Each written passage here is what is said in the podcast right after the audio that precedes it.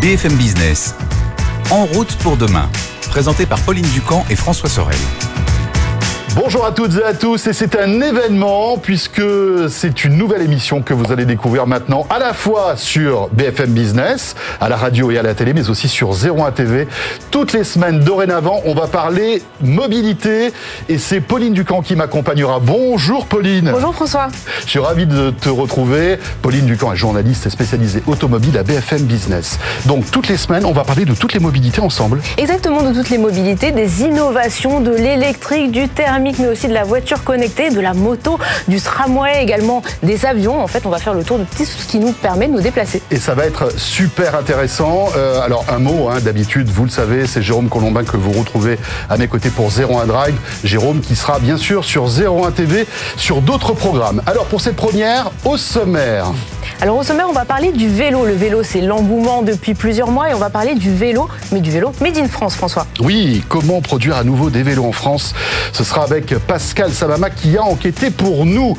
Notre invité aussi euh, cette semaine, euh, Pauline, on va évoquer eh bien l'équipementier automobile Valeo. Exactement, avec son directeur ingénierie et marketing, Michel Forestier, qui va nous parler de toute l'actualité de la voiture autonome et connectée. Et puis, euh, l'essai de cette semaine, on va se faire plaisir. Préparer la carte bleue, mais plutôt gold ou platinum. En effet, on sera avec la concurrente directe de la Tesla Model S, l'Audi e-tron GT Quattro. C'est Julien Bonnet qui l'a essayé pour nous.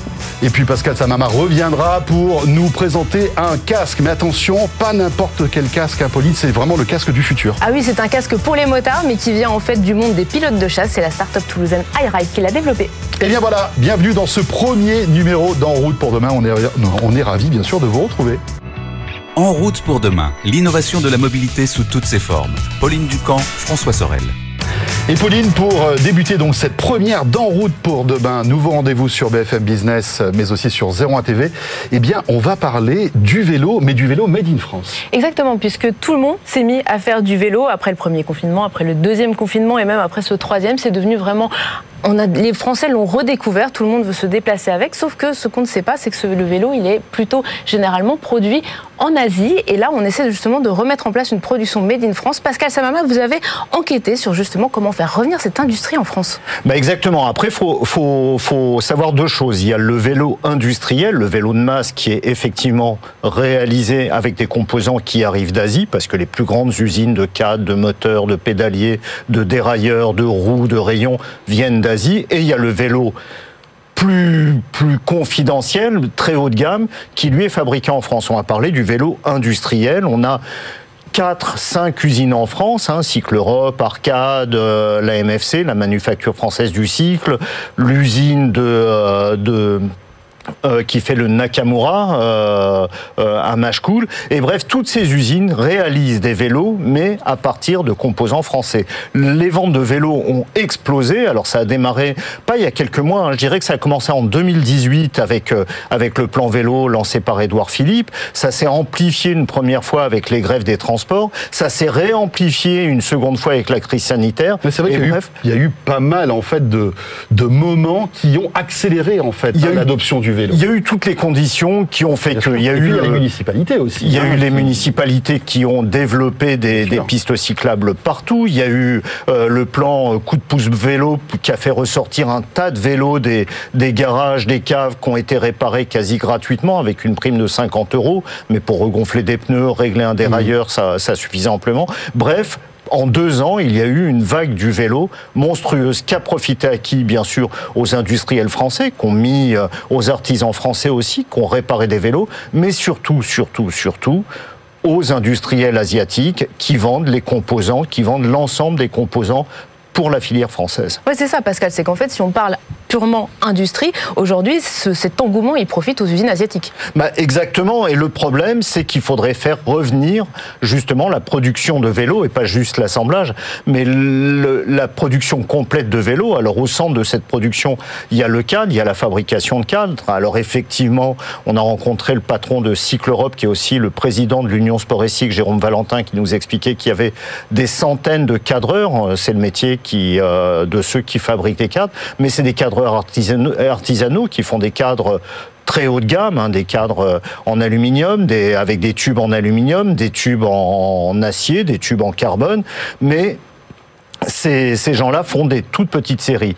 Pour faire revenir, pour recréer une filière vélo, il faut recréer une filière industrielle de, cave, de cadre qui permettra aux gros industriels, ceux qui font des roues, des dérailleurs, des pédaliers, des pédales, des, enfin bref, l'ensemble des composants qui font un vélo, ça les attira pour revenir en France et créer une véritable filière, un peu ce qui s'est passé au Portugal avec la, la filière vélo. Alors comment, comment euh, le, système peut s'opérer? Déjà par une, par une sensibilité politique. Euh, alors il y a le, euh, le club des villes et territoires cyclables qui organise avec des élus le tour des grandes usines de vélos françaises, des 4-5 grandes usines de vélos françaises, pour leur faire découvrir un petit peu ce que c'est que l'industrie du vélo, ce qu'on est capable de faire euh, ici et ce qu'il faudrait pour réintroduire en France la production de vélos made in France, mais à un niveau industriel. Pascal, juste une petite question. On parle beaucoup de souveraineté numérique hein, dans divers domaines.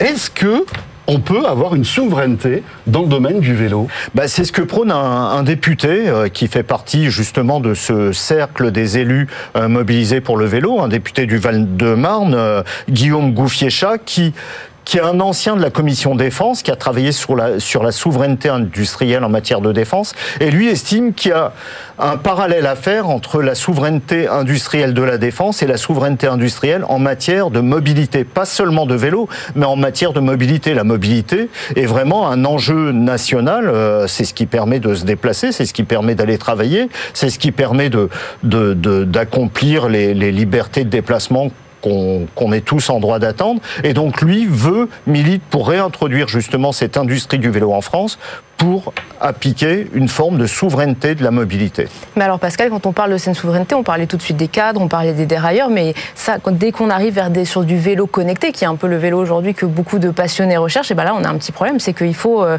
des composants électroniques, et ces composants électroniques, euh, on n'en a pas en France, on n'en a pas en Europe c'est le principal problème. On va avoir des batteries, on va avoir des moteurs, on va aller au travail à réaliser un moteur de vélo plutôt efficace. On en a vu un chez Cycle Europe, d'ailleurs, qui était installé sur un, sur un vélo à hydrogène, qui est 100% made in France, jusqu'au moteur, jusqu'aux batteries.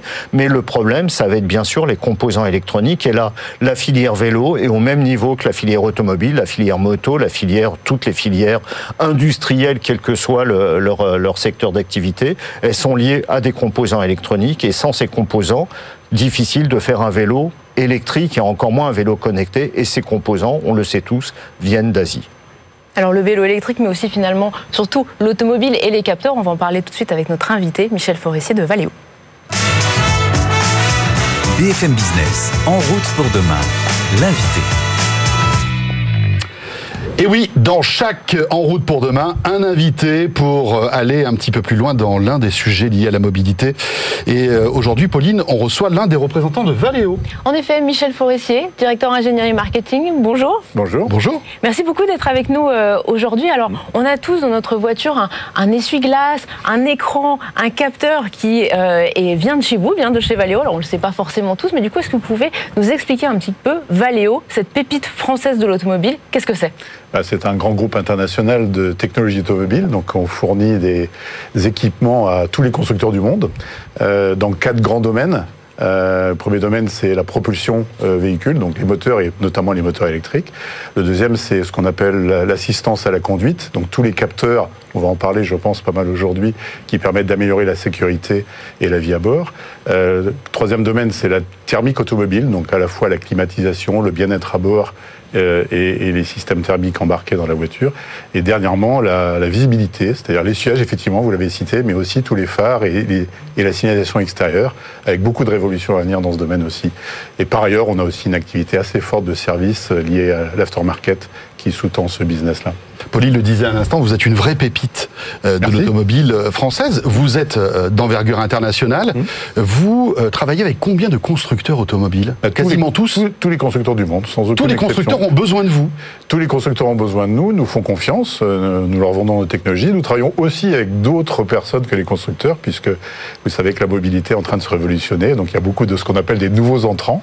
Et donc on travaille aussi avec ces nouveaux entrants, y compris dans des secteurs un peu nouveaux et un peu différents de ceux qu'on a l'habitude de faire. Donc c'est un, c'est un moment fascinant de l'automobile parce que ça s'enrichit très, très fortement avec euh, une passion sans cesse renouvelée. On On, adore l'automobile, donc euh, on est. On parlait tout à l'heure, Pauline, de la souveraineté hein, dans le monde du vélo. Ben voilà, on a une certaine souveraineté dans, dans ce milieu hein, de l'équipement automobile avec euh, Valeo. Donc, alors.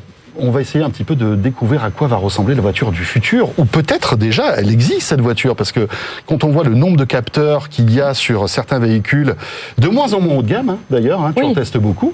On en voit de plus. C'est vrai qu'on on pense, on voit l'Audi tout à l'heure que Oui. Julien a essayé, où là c'est bardé de capteurs partout, mais c'est vrai que même des voitures plus de monsieur et madame tout le monde en ont beaucoup. Mais pourquoi est-ce qu'on a besoin de tous ces capteurs? Pourquoi est-ce qu'il faut capter justement des tas d'informations? Ça veut dire que le conducteur est plus capable de conduire tout seul aujourd'hui? Non, c'est simplement qu'on veut améliorer, augmenter la voiture pour lui apporter des prestations euh, plus importantes en termes de sécurité, de confort, d'agrément à bord et de plaisir de conduite. Pense qu'aussi, il ne faut pas se tromper. Nous, on rajoute des systèmes électroniques, des systèmes intelligents dans les voitures, non pas pour prendre la main sur le, sur le conducteur, mais pour l'aider à mieux apprécier sa voiture. Et en fait, ce que vous voyez, une voiture qui se déplace dans, dans le monde, c'est comme euh, agressée par tout un environnement assez complexe, que ce soit en ville ou à l'extérieur. Et donc, nous, on rajoute des yeux, des oreilles, des capteurs, et on traite les signaux qui viennent de ces capteurs-là pour apporter des informations, euh, du type information au tableau de bord ou en projection sur le, sur le pare-brise, par exemple, mais aussi des systèmes électroniques embarqués intelligents avec des algorithmes assez sophistiqués pour vous aider euh, dans les situations de conduite un peu difficiles. Euh, je peux vous prendre un exemple. Par exemple, la nuit, vous voyez rien, il pleut. on a des systèmes de capteurs qui, vous permettent de, qui nous permettent de projeter avec les phares des lignes blanches fictives sur la route pour que vous puissiez voir les lignes blanches. Euh, et du coup, ça vous rend plus de confort de conduite parce que vous vous sentez plus à l'aise sur la route. Euh, un autre exemple, on va vous illuminer, par exemple, le, le gamin en vélo qui est habillé en noir que vous voyez pas. Comme ça, vous allez le voir. On va illuminer que lui, euh, pas le reste de la route, mais que lui. Et comme ça, vous aurez la capacité de l'éviter. C'est des exemples de choses assez fascinantes qu'on peut faire aujourd'hui avec des systèmes intelligents. Mais alors souvent quand même ces capteurs, on le sait, on pense notamment au fameux lidar dont on parle tout le temps pour la voiture euh, autonome. C'est des capteurs qui coûtent extrêmement cher. En général, l'automobile, quand vous regardez bien, ça se passe toujours comme ça. Les solutions euh, sophistiquées viennent toujours par ce qu'on appelle dans notre jargon le premium, c'est-à-dire les voitures haut de gamme, où c'est cher. Mais comme on a quand même une capacité dans l'automobile, et ça, les constructeurs vous diront la même chose, euh, c'est d'arriver vraiment à, à- à rendre les technologies abordables assez vite. Parce qu'en fait, comme on fait beaucoup de pièces, nous on fait des millions de pièces euh, par an, donc on, on a des effets d'échelle très importants, et ça permet à l'automobile vraiment de démocratiser les technologies assez vite. Vous l'avez dit vous-même, euh, Pauline, il y a, euh, on voit même dans les voitures de Monsieur Tout le Monde aujourd'hui pas mal de capteurs, parce que maintenant ils sont à des coûts très abordables. Donc au début, évidemment, c'est toujours un peu cher, c'est toujours un peu euh, du haut de gamme, mais ça vient très très vite après se démocratiser. Et ça, c'est quelque chose que nous, à Valeo, on est particulièrement fiers parce que c- on, on aime les technologies abordables, parce qu'on pense que l'automobile, si elle reste euh, une histoire Oui, de- élitiste, c'est dommage. Euh, nous, on a envie de faire profiter tout le monde, notamment sur la sécurité, mais aussi sur la voiture électrique et, et bien d'autres sujets. Euh, on a parlé de lidar avec euh, Pauline. Euh, c'est un, c'est un capteur qui, rappelons-le, est, est une espèce de radar. hein. C'est ça ce que vous pouvez nous C'est un expliquer laser scanner. C'est un laser scanner. Oui, on vous scanne l'environnement en face de vous, on recrée en fait euh, un environnement 3D de tout l'environnement qui est devant vous avec précision, à- à- D'accord. avec des distances assez importantes, ce qui permet vraiment aux calculateurs qui sont embarqués dans la voiture de comprendre tout l'environnement autour de vous et donc de vous proposer des, des choix de sécurité et Mhm. ou d'activer des systèmes de sécurité plus, plus, plus rapides que vous ne pourriez le faire. Par exemple, on sait détecter des piétons qui seraient entre deux voitures sur un passage côté qui auraient envie de traverser. Euh, on va les détecter, on va avec de l'intelligence artificielle comprendre qu'ils ont envie de traverser et du coup on va freiner la voiture pour éviter que vous alliez percuter. Alors, euh, le lidar qui est quand même euh, au cœur de l'actualité parce qu'un certain Elon Musk, euh, que vous connaissez, qui est le patron de Tesla, a dit moi dans mes voitures, je me rends compte que le lidar j'en ai plus besoin. Euh, toutes mes caméras, tous mes capteurs en fait peuvent se substituer au lidar. Euh, Qu'est-ce que vous en pensez? Je pense que chaque constructeur a sa propre communication. Nous, ce qu'on essaye de faire, c'est quelque chose qui soit euh, valable pour tout le monde et qui surtout respecte toutes les réglementations euh, mondiales. Et pour ça, le LIDAR devient indispensable. Euh, si vous voulez vraiment homologuer les voitures avec des niveaux Euro NCAP euh, 5 étoiles et plus, et toutes les, les nouvelles euh, réglementations sécurité qui vont venir, il nous semble que le LIDAR est indispensable. Donc c'est plutôt, à votre avis, un effet d'annonce qu'a dit Elon Musk? Bon, écoutez, chaque constructeur a sa propre communication, on va leur laisser. hein. D'accord. Vous parlez beaucoup de sécurité, mais c'est vrai qu'on pense tous à la voiture autonome, notamment dès qu'on on parle de, de, Lidar ou d'Elon Musk. Euh, on en est où dans ce domaine-là? Parce qu'on a l'impression qu'il y a quelques années, euh, la voiture 100% autonome qui allait venir nous chercher en bas de chez nous était, était là, et puis que finalement les constructeurs ont reculé et elle n'est pas là, et elle semble de plus en plus s'éloigner. Alors en fait, elle est là, mais elle est là dans des segments d'activité précis, et notamment euh, en Chine. Ça vient récemment de démarrer avec des robotaxis, donc des, taxis autonomes qui vous, qui vous livrent. Euh, on a aussi des exemples de, de, navettes autonomes. On pense que c'est plutôt la voiture autonome sera plutôt dans un premier temps dédiée à ça, c'est-à-dire du transport de personnes dans des configurations professionnelles données. Pour la voiture de Monsieur Tout le Monde, nous on pense que ça va d'abord passer par l'assistance à la conduite, qui utilise des technologies similaires, mais qui sont évidemment plus abordables et qui vont surtout ramener des fonctions complémentaires pour améliorer le, le confort et la sécurité de conduite. Je vais vous donner quelques exemples tout bêtes. Euh, on a des systèmes qu'on a développés, par exemple, de freinage automatique d'urgence. C'est-à-dire vous détectez la voiture qui est devant qui pile et, ça, et, on fait piler votre voiture plus vite que vous et donc vous emplafonnez pas la voiture qui est devant. Euh, où on a des... Les assureurs vous remercient d'ailleurs. N'est-ce pas? Et euh, on a aussi des systèmes où on détecte que vous êtes en train, vous avez eu une petite inattention, vous êtes en train de changer de voie, euh, vous avez croiser la, ligne blanche, bah, avant ça faisait bip bip, maintenant on peut vous recaler la voiture dans, le, dans, dans les lignes pour vous garder en sécurité. Donc ça, c'est des choses qui, sont, qui ont l'air simples comme ça, qui sont un peu sophistiquées à mettre au point, mais qui apportent des fonctions toujours euh, supérieures. Et si vous vous rappelez dans le passé, quand on a fait la direction assistée ou l'ABS, au début les gens disaient à quoi ça sert, etc. Puis maintenant, comme vous le disiez, Pauline, 100% sur les voitures à des coûts très raisonnables.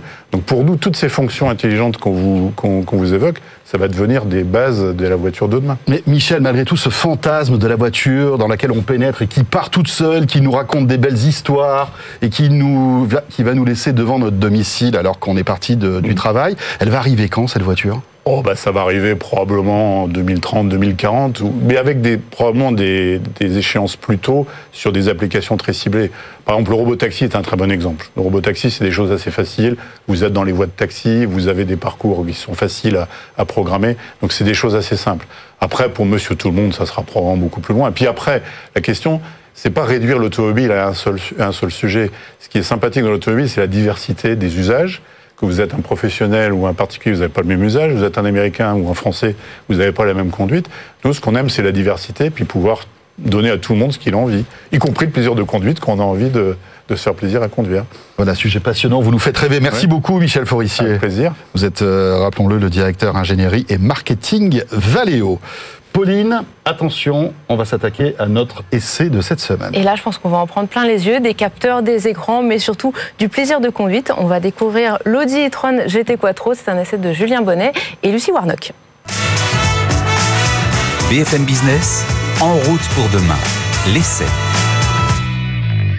Audi lance cette année sur le marché sa première berline 100% électrique, l'e-tron GT, avec un design assez époustouflant et près de 5 mètres de long. Son objectif, se faire une place face à deux principales concurrente, la célèbre Tesla Model S qui commence à vieillir mais qui va bénéficier d'une toute nouvelle version cette année, et la Porsche Taycan qui est en réalité la cousine technique de cette Audi e-tron. En effet, les deux marques elles font partie du groupe Volkswagen et le groupe Volkswagen il mise beaucoup en ce moment sur l'électrique entre une réglementation sur les niveaux de CO2 de plus en plus sévères sur les véhicules vendus chaque année ou encore l'interdiction de circulation dans les grandes villes et à plus long terme l'interdiction de vente des voitures thermiques, le 100% électrique sur batterie apparaît comme une solution incontournable pour quasiment toutes les marques. C'est donc le cas aussi pour une marque comme Audi qui a déjà sorti un SUV 100% électrique l'e-tron tout court en 2019 et qui a bénéficié d'une version coupée Sportback l'an dernier. Mais au-delà de son look à couper le souffle, cette Audi e-tron GT peut-elle se faire une place dans un marché de l'électrique qui est appelé à décoller encore plus ces prochaines années? On en parle tout de suite à l'intérieur. Nous voici donc à bord de cette e-tron GT. On découvre un intérieur assez sobre, assez sombre, mais tout de même très luxueux, avec l'usage notamment de cuir, d'une imitation carbone ou encore d'alcantara. On a également un toit panoramique qui apporte pas mal de luminosité à l'intérieur. Sur cette e-tron GT, on peut simplement déplorer l'absence de la commande tactile de climatisation qu'on trouve sur le SUV e-tron ou encore des rétroviseurs caméra un peu gadget mais qui pouvaient séduire certains clients technophiles. Du côté de l'interface numérique, on retrouve un écran tactile 10 pouces au centre et un grand écran de compteur qui permet notamment d'afficher l'image de navigation en vue satellite sur toute la partie de l'écran et c'est un rendu très réussi. Avec son positionnement de berline de grand touriste, cette e-tron GT invite également au voyage et on retrouve logiquement à l'arrière un coffre de 405 litres, mais également un espace supplémentaire à l'avant de 100 litres. En effet, les moteurs électriques sont beaucoup plus petits que les moteurs thermiques et permettent donc chez certaines marques de proposer un coffre à l'avant. D'ailleurs, on va voir tout de suite sur la route ce que donne cette e-tron GT. Sans surprise, on retrouve un véhicule confortable mais qui sait aussi se montrer dynamique, notamment en changeant de mode de conduite. On peut également régler le niveau du bas de caisse avec des suspensions pneumatiques adaptatives. Côté performance, on a en fait un moteur électrique à l'avant, un moteur électrique à l'arrière pour une puissance totale de 476 chevaux qui peut monter à 530 chevaux grâce à un overboost qui est en fait activé lorsqu'on passe en mode dynamique. On peut alors réaliser un 0 à 100 km/h en à peu près 4 secondes, ce qui est une super performance.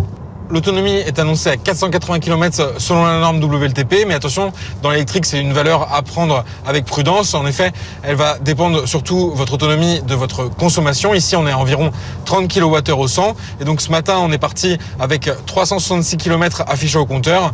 Et en fait, après avoir roulé une cinquantaine de kilomètres, on est déjà descendu à 290 km. Donc, c'est vrai que l'autonomie va forcément dépendre de votre manière de conduire, de la vitesse moyenne, et donc peut fortement varier selon vos trajets. Sur cette Audi e-tron GT, il faut compter sur environ 250 km de capacité de rouler sur autoroute. Petit détail amusant pour finir, Audi a particulièrement travaillé euh, la sonorité à bord, donc une sonorité bien sûr artificielle, mais qui va finalement évoquer le monde du moteur thermique. Et il y a aussi un bruit qui est mis à l'extérieur pour prévenir les piétons notre arrivée. Cette e-tron GT ne manque donc pas de qualité, mais la facture est assez logiquement plutôt salée. Elle est tout de même un peu moins cher que sa cousine la Porsche Taycan, avec un prix qui démarre à partir de 100 000 euros. Mais sur notre modèle d'essai, avec pas mal d'équipements en option, il faut compter un tarif de 140 000 euros. En comparaison, la Porsche Taycan s'est vendue à 20 000 exemplaires et le duo Model S, Model X a un peu plus de 55 000 ventes dans le monde. BFM Business, en route pour demain, en région. Et oui, alors pourquoi en région? Eh bien parce que chaque semaine dans En route pour demain, on va s'intéresser aux innovations qu'on peut trouver en région. Et Dieu sait si elles sont nombreuses, hein, Pauline. Effectivement, de la mobilité, en fait, il y en a partout. Et aujourd'hui, on va partir pour Toulouse. Alors, on reste quand même en plateau avec Pascal Savama pour parler d'une start-up qui s'appelle Highlights. Et alors, on va parler de, de réalité augmentée, mais pour les motards. Exactement. Pour les motards, la réalité augmentée, c'est un casque. Alors un casque tout à fait classique, sauf que on a installé un accessoire qui est, qui est quand même assez fabuleux. C'est ce petit élément que vous pouvez voir ici, qui est un nano, un nano écran en polycarbonate. Alors si vous êtes avec nous à la radio, euh, expliquons ce que c'est. Hein. C'est une espèce de, de, petit accessoire qui se colle juste après la visière, en fait. C'est juste avant, à l'intérieur du casque. Et, et on voit une espèce de, de cube euh, translucide. Et ce, dans ce dans ce cube translucide, qu'est-ce qu'il y a? Il y a un écran, un écran de très bonne qualité, qui est connecté à un système qui se colle à l'extérieur du casque et qui est également connecté à un système d'écoute et à un micro qui se trouve à l'intérieur du casque. C'est très facile à installer. Hein, ça, ça, ça s'installe sur n'importe quel casque. Ça s'installe sur n'importe quel casque. On transforme n'importe quel casque en casque connecté avec casque ce de système. moto, hein, bien sûr. Casque de moto. Ça marche aussi sur les vélos ou pas? Alors c'est un peu plus compliqué sur les casques de vélo. Il faudrait développer quelque chose. Euh, Highlight travaille aussi dessus. Il travaille aussi sur des systèmes pour la voiture, mais il travaille sur tout, toute la mobilité. Ce sera un peu plus long sur le vélo, notamment à cause des histoires de prix. Est-ce que un cycliste va accepter de dépenser 500 euros ah oui. pour avoir alors ça coûte 500 euros. Ça, ça coûte 500 euros. En fait, Alors ça sert à quoi? Ça sert à avoir la, la vision euh, du GPS à travers l'œil. C'est-à-dire qu'on n'a plus besoin de lâcher les mains du guidon, on n'a plus besoin de lâcher l'œil le, de la route pour se diriger. On n'a plus besoin de regarder son écran de téléphone qui est posé sur le guidon. On garde ses mains sur le guidon, son œil sur la route et on voit la carte défiler. Euh, alors c'est compatible avec Waze, c'est compatible avec Google Maps, c'est compatible avec euh, Plan, l'appli d'Apple. Hein, mm -hmm. C'est vraiment euh, très largement. C'est connecté au smartphone. C'est connecté au smartphone. C'est connecté au smartphone via Siri. Il n'y a même pas besoin de, euh, de, de manipuler son smartphone pour, par exemple, téléphoner, parce que c'est aussi un système euh, intercom hein, qui va permettre de téléphoner En Bluetooth? en Bluetooth euh, à travers euh, à travers micro et, et écouteurs à l'intérieur. C'est un système complet. C'est un système complet qui qui est un système de sécurité. hein. On a l'impression Et alors, du coup, ce système euh, de sécurité, en plus, si, si la start-up est basée à Toulouse, c'est parce qu'on s'inspire de l'aviation, c'est ça hein? Eh ben exactement. Romain Duflo, qui a créé ce- cet appareil, a fait un père qui est pilote de chasse, a fait un stage de pilote de chasse, et il est également motard. Il s'est rendu compte en enfilant un casque de pilote de chasse qu'il y avait un système d'affichage tête haute, et il s'est dit Bah, pourquoi pas le mettre dans mon casque euh, de Exactement, moto. En moto, ce serait géant. Il a développé un, un système, il a fait un crowdfunding sur Indiegogo, et puis on en arrive là à iRide. Voilà, petite pépite française, donc iRad, bon 500 euros, hein, Pauline, mais c'est Oui. le prix de la liberté et du confort hein, quand on est Et de la motard. sécurité. euh, Et de la sécurité aussi. Merci beaucoup Pascal Samama. Pauline, c'est terminé pour notre premier En route pour demain. On sera là bien sûr la semaine Mais prochaine. François, oui, on se retrouve la semaine prochaine. Merci à tous. Et merci de nous suivre donc à la fois sur BFM Business et 01 TV pour ce nouveau rendez-vous dédié aux mobilités. À la semaine prochaine.